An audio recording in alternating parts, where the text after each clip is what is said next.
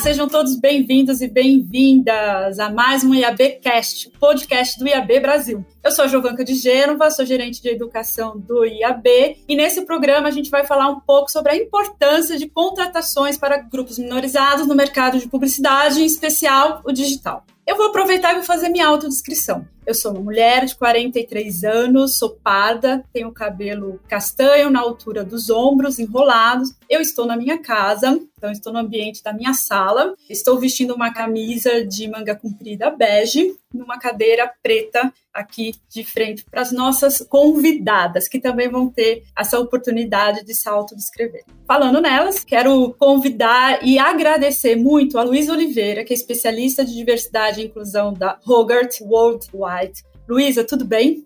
Oi, time. Primeiro de tudo, obrigada pelo convite. Eu estou super feliz de estar aqui, batendo esse papo super importante. Então, meu nome é Luísa, eu sou uma mulher negra de 30 anos. Nesse momento, eu estou com o meu cabelo escovado, passando um pouquinho ali da altura do ombro. Tô de batom vermelho, que já está quase saindo, porém maquiadíssima, sempre maquiada. Deveria estar de óculos, porém sem óculos. Estou aqui no meu escritório, né? Um momento, uma luz estourada, uma porta aberta atrás de mim, bem no momento como Office. E, de novo, obrigada pelo convite para a gente tratar desse assunto tão importante e interessante.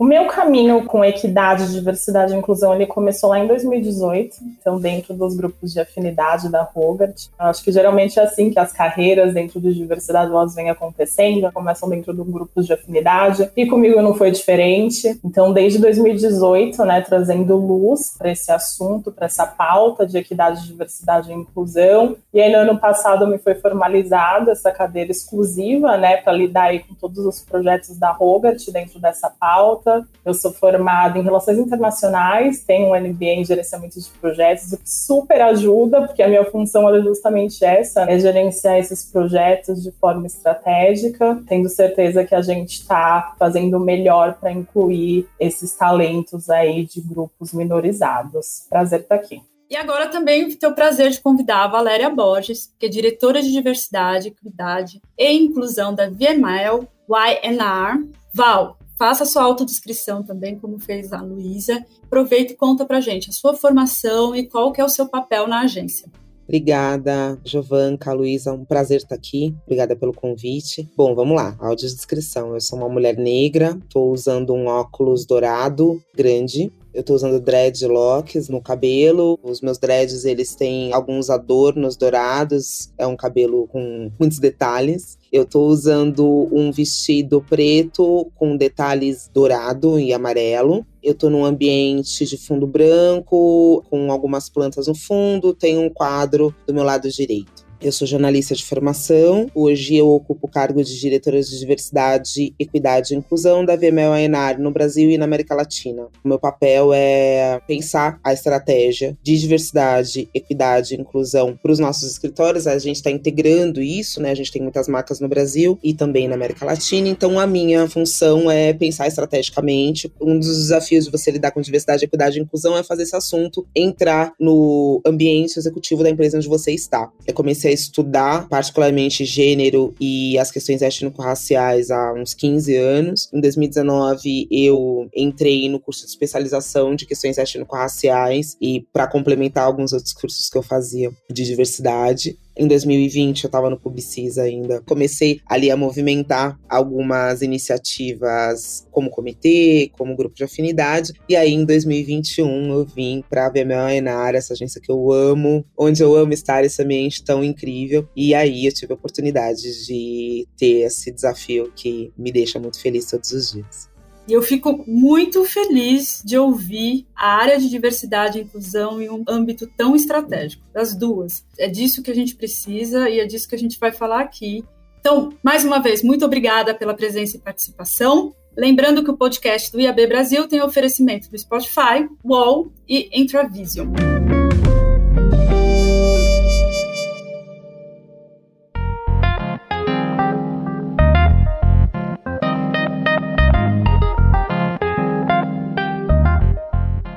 Fiz a minha autodescrição, mas eu acho que é importante também traçar algumas coisas, por que, que eu estou aqui. Como eu disse, eu sou gerente de educação do IAB Brasil, cuido da parte dos nossos cursos, das nossas soluções educacionais, toda a parte de treinamento e capacitação da nossa associação. Eu sou formada em filosofia e administração, trabalhei mais de 16 anos na área de comunicação empresarial, também tenho formação pós nessa área. Fiz o meu mestrado na área de educação, eu pesquiso sobre afetividade na educação digital. É um tema que eu tenho muito orgulho, um prazer danado de poder me dedicar à minha vida acadêmica. Isso tudo amarra muito com outros interesses que eu tenho, como a área de diversidade e inclusão. Eu escrevo para o Observatório da Comunicação Institucional, eu tenho um artigo mensal que fala sobre diversidade e inclusão, que é um artigo onde me faz estudar, me faz pesquisar, me faz entender tudo isso, porque é algo que eu acredito não só para a organização onde eu atuo, mas para a Juvanca pessoa física na sociedade, na minha família, para os meus amigos. Eu tenho um irmão surdo, eu faço parte de um grupo de família, de rede de apoio de deficientes e acompanho todos os desafios desse grupo. Além disso, né, de ter convivido muito de perto com alguém com deficiência, como pessoa é algo que me deixa muito feliz. E até uma das coisas que eu sempre digo, que a gente sempre precisa ir atrás, pesquisar porque diversidade e inclusão não é um tema que a gente simplesmente espera acontecer. A gente tem que ter intencionalidade. E para ter intencionalidade, a gente precisa estudar, né, meninas? A gente precisa pesquisar, porque envolve muitas coisas que a gente sempre tem que estar atenta, aberta e buscar conhecimento para poder atuar da melhor forma possível. Como pessoa, né, como cidadã. Eu acredito muito nisso, esse papo aqui é muito importante para mim, é algo que eu gosto e prezo bastante. Então, agora a gente vai contar por que, que a gente escolheu esse tema para esse episódio do nosso podcast. O IAB vai lançar essa semana o Guia para uma Contratação Diversa, que tem como principal objetivo oferecer boas práticas para que profissionais e líderes de empresas possam conduzir um processo de recrutamento de times diversos, visando a inclusão propositiva de diferentes grupos minorizados no ambiente corporativo, com base em ações afirmativas. A Luísa, além de ter esse trabalho na empresa que ela atua, ela também é nossa vice-presidente do Comitê de Diversidade e Inclusão do IAB e colocou a mão na massa para produzir o nosso guia. E é justamente sobre isso que eu quero que você, Luísa, conte para gente. Como foi a construção de um documento tão relevante para o nosso mercado? Fala para gente os bastidores e a importância de trazer isso aqui para o nosso público os nossos associados. Obrigada, Jo. Ali na sua frase inicial, você já trouxe uma palavrinha que ela é super importante toda vez que a gente vai falar sobre qualquer coisa de equidade, diversidade e inclusão, que é a intencionalidade. Então, um grupo de trabalho sentou com essa intencionalidade de assim, cara, uma empresa que está começando do zero, esse processo de recrutamento e seleção dentro de diversidade e inclusão, qual que é o caminho das pedras? E até para as empresas que talvez já estejam com esse processo um pouco mais avançado, como é que a gente cria cria para eles um checklist para eles ter certeza que eles estão ali nesse caminho correto. Então a gente teve aí alguns encontros, né, com os nossos associados que fazem parte desse grupo de trabalho e lá a gente teve a oportunidade de fazer essa troca. A importância também da escutativa. Como é que foi para você, fulano, quando você teve que começar essa etapa de recrutamento aí dentro de diversidade e inclusão? E aí disso a gente foi ouvindo de várias pessoas, daí a gente viu os pontos em comum dessa trajetória. É muito comum quando a gente senta para falar com esses profissionais de diversidade e inclusão, a gente vai identificando os pontos em comum do que foi fácil, do que foi difícil, mas vendo que o objetivo final realmente era o mesmo. Foi com esse entendimento que a gente falou assim, cara, a gente precisa documentar isso. E a gente precisa jogar isso no mercado, porque a gente vai ajudar outras organizações a fazerem um trabalho de recrutamento muito mais eficaz. Então a gente trabalhou nesse guia aí no decorrer de quatro meses, talvez até um pouco mais de quatro meses, e a gente saiu com esse documento, né, esse guia de contratação dentro de diversidade e inclusão. A gente separou ele em três partes. Como é importante, quando a gente fala de projeto, né, eu já vou sentar na cadeira de gerente de projeto, que a gente consiga também definir quais são os objetivos a curto, a longo prazo. Então, a gente separou isso. O que fazer antes da nossa etapa de recrutamento e seleção? Não vou dar o famoso spoiler de contar tudo, mas a gente precisa ter uma etapa antes, né, da gente chegar. Muita gente pensa, não, fecha com a consultoria, vamos atrás das consultoria, fecha com a consultoria. Mas como tem um trabalho interno que a organização precisa fazer, antes de fechar os parceiros para ter acesso a esses grupos minorizados. Então a gente conta muito disso, né? Quando vocês pegarem o manual, quem está ouvindo e der uma lida, o antes, na verdade, é a etapa com mais pontos que precisa ser feito antes de você partir para a divulgação de uma vaga ou fechar uma consultoria. E a gente também fala do durante, que é importante quando está acontecendo esse momento de recrutamento. Qual é a preparação do RH durante a entrevista? Quais são as perguntas? E também a gente pensou no depois. Esse não é um processo que ele acaba no momento que o recrutamento está feito. Então, o recrutamento está feito, pronto, não se toca mais no assunto, a gente já trouxe para dentro. Então, a gente fez questão também de mapear as ações perenes que precisam acontecer depois desse momento de recrutamento. Eu acho que vai ser um guia extremamente eficaz aí para todas as organizações e para os associados. Val, você ouve a Luísa contar para a gente desse projeto, do nosso guia. Traz para a gente qual que é a sua opinião da importância de se ter esse tipo de material como um passo a passo mesmo para quem quer começar ou para quem ainda não tem uma área tão organizada, mas tem vontade. Porque tem uma coisa também, né, meninas, que a gente precisa sempre destacar. Não precisa estar tá tudo pronto para começar. Comece. Precisa estar tudo 100%. Nossa, agora sim eu vou fazer ações. Não, mas a gente tem que trazer esses incentivos para que a gente possa realmente mudar essa história e trazer outras pessoas para o mercado. Eu estava ouvindo a Luísa falar e estava pensando um pouco no meu papel nisso tudo, porque eu sou uma executiva de diversidade que não é uma executiva de RH. Eu não sou executiva de RH, eu tenho uma diretora que é uma parceira muito querida de RH. Meu trabalho não existiria sem o trabalho dela, sem a gente trabalhar muito conectada, que é a Luana Gonçalves, que é diretora de pessoas de RH da VMO Enar enquanto a Luísa estava falando, eu estava pensando um pouco em como a minha situação especificamente é uma situação muito sui generis e muito interessante, porque é isso, assim, como nesse lugar, né, eu sou quase um ente conectado, um ente livre aí, que vai para muitos lugares. Eu posso ir para o business, eu posso ir para planning e devo ir para o momento do recrutamento. Então, eu fico pensando o quanto ter um guia como esse é uma complementação do meu trabalho no sentido de o que eu tenho que fazer na agência. Meu papel é ser a Serene o tempo todo todo. Eu costumo dizer que assim, eu vou para a sociedade como diretora de diversidade, olho para as demandas da sociedade, demandas de reparação, ouço as demandas e como se eu precisasse ouvir, né? Como se a gente não estivesse aí vivendo. Eu como uma pessoa que faz parte de um grupo minorizado, um não, né? De dois grupos minorizados prioritariamente, sou uma mulher negra, mas assim, olho para as demandas da sociedade e fico ali sempre, ó, oh, a gente precisa fazer isso, precisa fazer aquilo.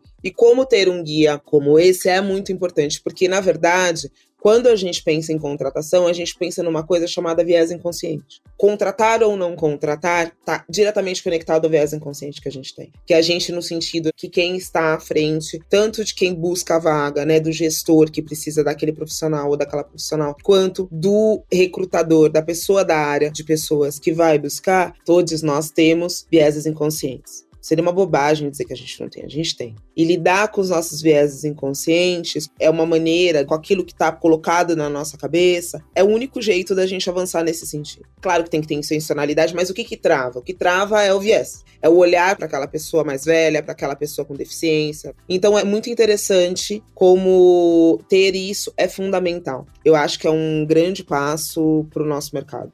Eu acho que vale aqui para quem nos ouve, viés inconsciente todos temos como a Val disse. Porque a gente precisa estar atento é, o que fazer e identificar. A partir dali, todos temos. Independente do assunto, da sua história, temos. Começar dizendo que isso não existe já é um grande problema, porque você não avança. E é sem culpa, é de coração aberto e, mais uma vez, buscando entender, estudando e a fundo nisso para que você consiga superar isso. Juntos, talvez você não vai conseguir sozinho, vai ter que trazer outras pessoas aí para te ajudar nesse processo de entendimento, mas todos temos. Isso faz parte também dessa aprendizagem, né? Agora, então, a gente vai falar de contratação, que vai amarrar esse nosso assunto. A gente traz isso com o lançamento do guia, que vale aqui uma pergunta e um destaque. Ainda é difícil vocês convencerem os gestores a receberem candidatos diferentes do perfil predominante, trazer para dentro da empresa um perfil mais diverso, que às vezes ainda não tem todas as competências desenvolvidas, mas que pode ser um talento? Na verdade, o que a gente aqui quer destacar é o seguinte: há muito tempo a gente sempre encontrava os mesmos tipos de anúncios sempre priorizando faculdades de primeira linha, inglês, espanhol, alemão, experiência internacional. Com esses tipos de exigências, a gente sempre vai acabar encontrando o mesmo tipo de pessoa. Quando a gente abre, e aí vale como exemplo, ações como Magazine Luiza, Bayer, Boticário, que priorizam um determinado grupo, nesses, pelo menos que eu acredito ser, eles priorizaram raça negra, a gente acaba encontrando outras pessoas e encontrar essas pessoas é um desafio, sim, mas elas estão aí. A gente tem que saber buscar em lugares diferentes. Como é trazer isso para os gestores, que a gente pode receber uma pessoa com um perfil diferente e perceber o talento dela, não muda, a pessoa tem ali uma competência, mas a gente poder ali prepará-la, de repente, para que ela possa se desenvolver já na empresa essas outras habilidades que, de repente, não estão tão 100%, mas que estão ali, que podem e devem ser investidas e a gente poder parar para contribuir nessa formação desse profissional, dessa profissional. Luísa, você quer comentar, por favor?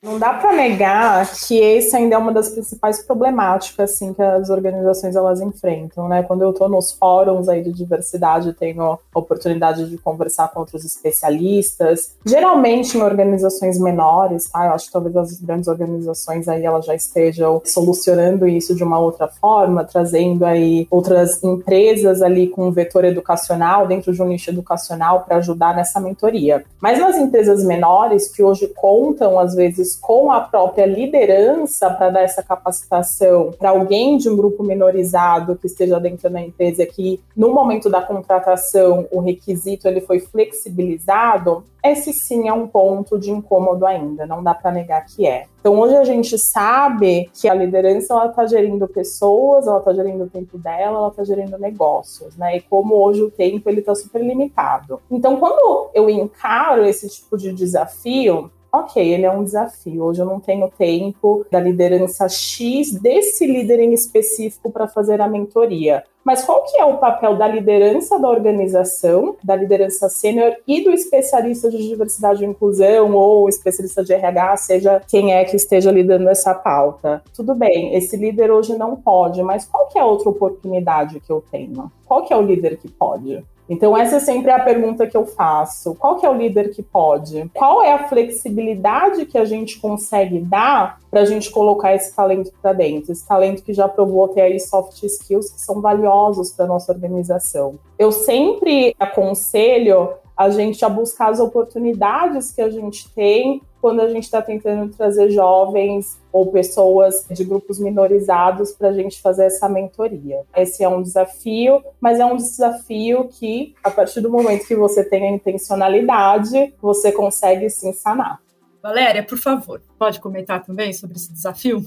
Como a gente está falando aqui, você, Luísa, é o grande desafio. Particularmente, eu vou falar de como eu resolvi encarar esse desafio. Logo que eu cheguei a ver meu Ainar, para mim ficou muito evidente que a única forma da gente fazer isso era ter ação afirmativa. Por exemplo, a gente tem uma ação afirmativa hoje voltada para pessoas negras, que é o PAR, que é o para Equidade Racial. Eu tenho um programa de aceleração de carreiras para pessoas negras que tem foco em estagiários e em mid-level. Agora a gente começa para a formação de liderança. Então não é sobre flexibilizar, é sobre entender que equidade é você atender de maneiras diferentes, pessoas que têm necessidades diferentes para que todo mundo consiga chegar da mesma maneira. Equidade fala sobre entender que cada pessoa, cada agrupamento tem uma necessidade. E quando a gente olha para os grupos minorizados, esses grupos têm uma necessidade. E olhando sob a perspectiva histórica, as mulheres, as pessoas com deficiência, as pessoas. E aí vamos ver o que a gente vai analisar. E aí que tá, como é feito esse trabalho? Tem uma coisa, a gente pensa, só dá para fazer se for assim.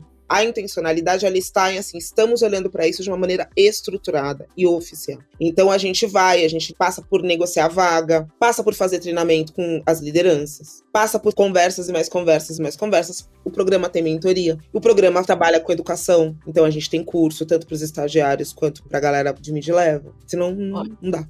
Pode falar, Luísa, por favor. A importância dos programas, a Lara estava falando. E a gente tem visto ainda mais no mercado esse movimento da criação de programas nas grandes organizações. E aí a Hogart, esse ano, a gente rodou o nosso primeiro Hogart Originals, aí o nosso programa de estágio, a gente reservou cinco vagas para jovens aí de grupos minorizados. E como a gente super teve o apoio da nossa liderança, cara, para ensinar do zero. E aí bate muito nisso que Valéria falou, né? A importância do comprometimento, de novo, intencionalidade, essa é a palavra mais utilizada na diversidade, porque é mesmo, é você querer fazer. Partir do momento que você quer fazer, cara, já tá meio caminho andado e como é importante o apoio da liderança nesse caminho. Eu acho que Valéria tá aí numa cadeira privilegiada executiva, liderando com diversidade. Puxa, que bacana. Mas como é importante também que toda liderança, estando ou não oficialmente numa cadeira de diversidade, é importante que você também sente nessa cadeira, né? Olhe para o seu departamento e fala assim: bom, e agora? Qual que é o meu próximo passo de líder e gestor? Acho que é importante a gente também falar sobre isso, né? Qual é a importância da liderança apoiar esses programas de capacitação. Eu acho que a partir daí a gente tem a evolução dos nossos programas, das nossas mentorias e do nosso grande objetivo, que é ter um time que esteja produzindo e um time que tenha aí um senso de pertencimento bastante alto a minha perspectiva de diversidade, ela parte do princípio do espelhamento. Enquanto eu não olhar para os percentuais da sociedade, olhar para dentro da empresa e tiver igual, meu trabalho não acabou. É isso, para mim é o princípio do espelhamento. Espelhamento percentual. Enquanto não tiver, e a gente está muito longe disso, obviamente, e todos os setores, não é só no nosso setor, mas para mim o que eu persigo é o espelhamento. E acabou.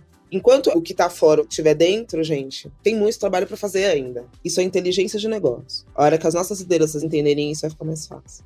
Eu tenho uma frase de um professor que diz assim: quem lacra, lucra. Quem se abre para o diferente, que quer lacrar, lucra. Porque equipes diversas também refletem diretamente na receita da empresa. Evita algumas crises que nós acompanhamos aí do mercado. Logo você bate o olho e fala: se tivesse alguém diferente ali, levantar o dedinho e dizer, gente, isso vai dar ruim. Mas se todos ali pensam da mesma forma, porque são parecidos, ninguém consegue visualizar o quanto aquilo pode refletir na hora que sair para o público, para a sociedade. Falando então aqui um pouquinho de público interno, a gente falou dos desafios de trazer pessoas diversas, mas como é receber essas pessoas? Porque tem uma mudança de cultura, tem uma forma de acolher porque você também tem que, claro, colocar alguém ali que tenha uma necessidade, diferente das outras. E eu tô falando aqui, gente, pode ser uma pessoa gorda, pode ser uma pessoa alta, certo? Pode ser uma pessoa baixa, pode ser uma pessoa que realmente tenha restrição de mobilidades, pode ser um surdo. E claro, também para a comunidade LGBTQIA+, também a gente tem que trazer informação para que as pessoas possam receber, acolher, enfim, ser um time. Mas isso também precisa ser trabalhado. Tem que ter essa preocupação. Luísa, como que você trabalha essa parte da cultura interna para receber gente? No fim, né, gente? A gente está falando de pessoas. Como que é isso para você? Bom, eu, como especialista de diversidade e inclusão, tenho o apoio da organização nesse primeiro começo. Então, na WPP, né, independente aí da agência, a gente já começa com treinamentos obrigatórios, acho importante falar isso, como nos comportamos, é behaving o nome do outro, acho que seria aí uma tradução, senso de pertencimento. Então, a gente já tem, logo no começo, quando o colaborador entra, já é uma enxurrada, assim, do que é esperado dele em termos éticos, em termos de comportamento dentro dentro da organização. Então, ali a gente já passa por coisas que são toleradas, coisas que não são toleradas, né? E o que é esperado deles. Aí, quando a gente fecha um pouquinho aqui a lupa, quando a gente fala de Hogart, faz um ano, inclusive, acabou de fazer aniversário, né? Eu ministro a cada três meses um treinamento que chama Leadership, como ser uma pessoa aliada. Então, dentro desse treinamento, também é um momento que a gente tem para falar de microagressão, para falar de privilégio, para falar como reagir a microagressões, quais são as microagressões mais comuns aí no, dentro das organizações do ambiente de trabalho, como que isso afeta o colaborador. Então, percebe que você entrar dentro da organização e logo nos primeiros três meses você ser capacitado a entender o que é esperado de você dentro da temática isso ajuda. Então, acho que uma palavra, treinamento, treinamentos intencionais, de novo. Então, qual que é a trilha de diversidade que a organização hoje está preparando para os seus colaboradores que entram? E a partir do momento que entrou, pronto, agora fazem alguns meses que esse colaborador está dentro da empresa, qual que é o treinamento de reforço que a gente vai dar? Qual que é a participação da liderança nesses treinamentos? Então, na Rogart, duas semanas atrás, a gente também teve a oportunidade de dar um treinamento de liderança inclusiva. Qual que é o papel da liderança ao receber esses grupos minorizados? Que, de novo, trazer para dentro, na verdade, é a parte fácil. Agora é manter essa pessoa lá e manter essa pessoa feliz, que é parte desse grande desafio que a gente tem. Então, aqui eu gosto de reforçar a importância da gente manter esse assunto para o colaborador, independente do nível hierárquico, de forma perene, a partir do momento que esse colaborador entra na organização. Valéria, por favor, conte pra gente, como que é isso para você? É isso, né? Foi o que a Luísa estava falando. A gente, como WPP, a gente tem isso como princípio, como plano de fundo o tempo todo. Especificamente na VML Enar, a gente tem isso atrelado ao business. Como é uma cadeira global, a gente tem uma C-level de diversidade. Eu tenho uma C-Level, eu tenho uma diretora global, eu sou diretora regional e tem gerente regional, a gente tem alguns cargos ali regionais locais. Então, a gente entende, a gente leva isso para as nossas lideranças o tempo todo, mas tem a ver com as lideranças, mas a gente também não pode esquecer uma coisa: a gente vive num país, em sociedades em que existe racismo estrutural, homofobia estrutural, gordofobia estrutural, misoginia estrutural. Isso tem a ver com o jeito que as pessoas são criadas, que as pessoas são educadas. A gente está buscando formas, e isso é um trabalho que o time global de diversidade está fazendo, de como a gente mantém essa conversa batendo na cabeça das pessoas o tempo todo. Que a gente entende que essas pessoas elas precisam ser impactadas de muitas maneiras. Então é por e-mail, é por um evento, é por uma fala, é pelos grupos de afinidade que a gente tem vários. A gente tem quatro grupos de afinidade, temos comitê, é por programa de que maneiras que você vai ficar o tempo todo dando sinais para que os líderes e a equipe. Porque aquela piadinha, sabe aquela piadinha, aquela brincadeirinha que ah. o brother faz? Aquela piadinha tem a ver com a liderança, mas também tem a ver com os colegas. Também tem a ver com aquela piada de corredor. Também tem a ver com aquela coisa que você ouve quando você tá indo pro banheiro. Que na verdade a gente precisa botar para as pessoas entenderem que assim, na verdade não é o normal, não existe a norma. Até a gente chegar no ponto do você é igual a ele, é igual a ela, é igual a todo mundo, para isso a gente precisa tirar os lugares de privilégio da cabeça das pessoas, lugares esses que foram matelados durante muitos anos. Então, para isso, você tem que falar muitas vezes, de maneiras diferentes, para não cansar também, porque as pessoas ficam, ai, diversidade de novo, ai, esse assunto, ai, essa lacração. Meu bem, isso não é uma modinha. Isso não vai passar. As pessoas não vão cansar de falar de diversidade. Porque diversidade é a sociedade, diversidade é o mundo, diversidade é a vida real. E se a gente é a indústria da comunicação e a gente fala com pessoas, a gente tem que estar no mundo real. O mundo real não vai passar papel das empresas nisso tudo, não? Porque a gente acaba tendo essa responsabilidade de trazer uma informação, de trazer um conteúdo, de trazer esses valores dentro da organização, que é um ambiente que a gente para para dizer assim, ah, é o meu trabalho, mas vai muito além de tudo isso. Olha, como que eu posso dizer isso de uma forma assim? A gente traz a pessoa para entender a sociedade, ela vai poder ter uma relação melhor, de repente, com a família dela, ou entender melhor um vizinho. É uma coisa que transcende simplesmente o horário comercial. É um assunto muito, como você disse, não vai acabar aqui, não vai ter militância, não é isso. A única coisa que eu queria colocar aí, eu sei que a gente está caminhando para o final, é não existem duas éticas, não existem duas pessoas. Se existirem, tá errado. Eu não sou uma Valéria em casa e sou uma Valéria na agência. A Valéria que está em casa, a Valéria que está na agência, a Valéria que está no convívio social. Então é isso. Não existem duas, não existem três. O que acontece é, sim, a gente mexe em toda a sociedade, porque a gente mexe com as pessoas. Integralidade.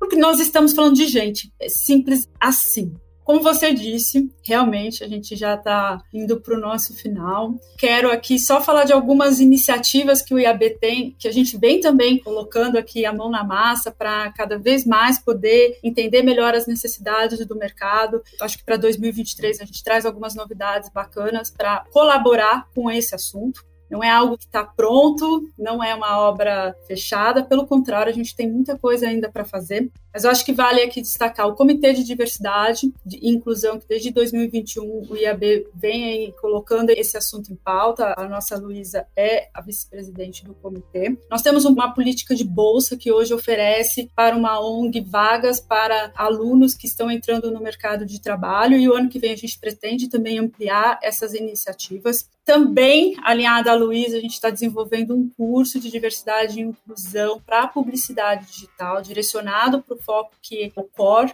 vamos dizer assim, do IAB. Então, fiquem atentos, porque a gente também vai trazer coisas novas aí para colaborar com essa discussão. Vamos aqui para uma rodada final. Qual o conselho que vocês dão para quem está aqui ouvindo a gente, está aqui imaginando o que, que ela pode fazer para conseguir trazer mais pessoas diversas para dentro da sua organização e também trazer algumas dicas de leitura, de filmes, de séries que vocês acham que pode ser bacana para aproveitar esse assunto e estender isso para casa e, como eu disse lá no início, né, aprender mais, porque eu acho que a gente sempre tem que estar atento e afinar os nossos sentidos para esse assunto que qualquer lugar a gente pode perceber aí uma oportunidade ou um desafio. Luísa, sempre com você, querida, quer começar? De dica, eu quero deixar um livro que chama Guerreiras da Paz, da Leymar Goboyer. Leymar ali passando por um momento de guerra, desde a juventude até os dias de maioridade, mostra pra gente a importância de persistir. E aí eu acho que isso é muito também da jornada do especialista de diversidade e inclusão e é muito da jornada da organização, a necessidade de persistir. Então quero deixar essa de dica. Val, por favor para trazer profissionais diversos, primeiro eu acho que a gente tem que entender que diversidade é a vida e tem a ver com olhar e parar de procurar aquilo que parece com a gente e começar a olhar para aquilo que não sou eu. Entender que ninguém nasce sabendo, que eu não nasci sabendo o que eu sei hoje, que o aprendizado faz parte, e o aprendizado ele é muito importante. E eu acho que muitas vezes a jornada do aprendizado ela é muito melhor, tanto para o profissional quanto para a empresa. Claro, a gente tem resultado, a gente tem a coisa do tempo, mas entender que a jornada do aprendizado também faz parte do crescimento organizacional. E como dica, e agora eu vou sacar a mestranda que está em mim, eu como mestranda de diversidade, eu tô olhando para isso também na academia, e eu vou dar uma dica aqui do meu grupo de leitura de estudos no mestrado, que é o livro que a gente está lendo lá, que é um livro de uma autora que eu amo, que é Bell Hooks, ensinando a transgredir educação como prática da liberdade. Que no final das contas, tudo é sobre ensinar, tudo é sobre aprendizado, tudo é sobre letramento. E pensar que diversidade é uma forma muito grande de transgressão. Convido todo mundo a ler e a refletir, olhar para isso como uma jornada de aprendizado. E não há aprendizado melhor, mais saboroso do que aquele que vem com a transgressão, que bota a gente para pensar de outra maneira. Então, a minha dica é ensinando a transgredir educação como prática da liberdade da maravilhosa Box. Perfeitas. Vou fazer aqui uma indicação rápida também. Silvia Almeida, Racismo Estrutural, leiam necessário. Djamila Ribeiro, eu trouxe lugar de fala, mas você pode ler qualquer livro dela. E um outro livro da Chimamanda, não me atrevo a falar o segundo nome dela, porque eu vou falar errado, uma autora nigeriana, que eu sempre brinco que ela é minha amiga imaginária. Leiam Americaná, vocês vão entender de uma forma incrível uma história de amor, um racismo, quando a pessoa negra que sai da Nigéria se entende negra nos Estados Unidos. É maravilhoso, eu indico isso sempre.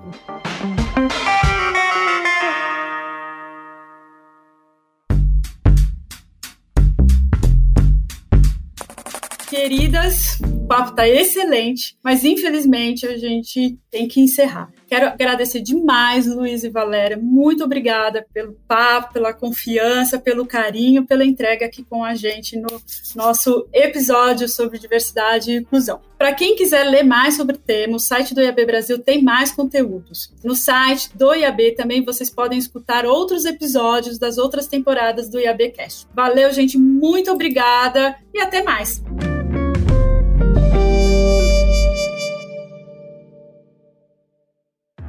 Esse podcast foi produzido e editado nos estúdios da Audio Edge.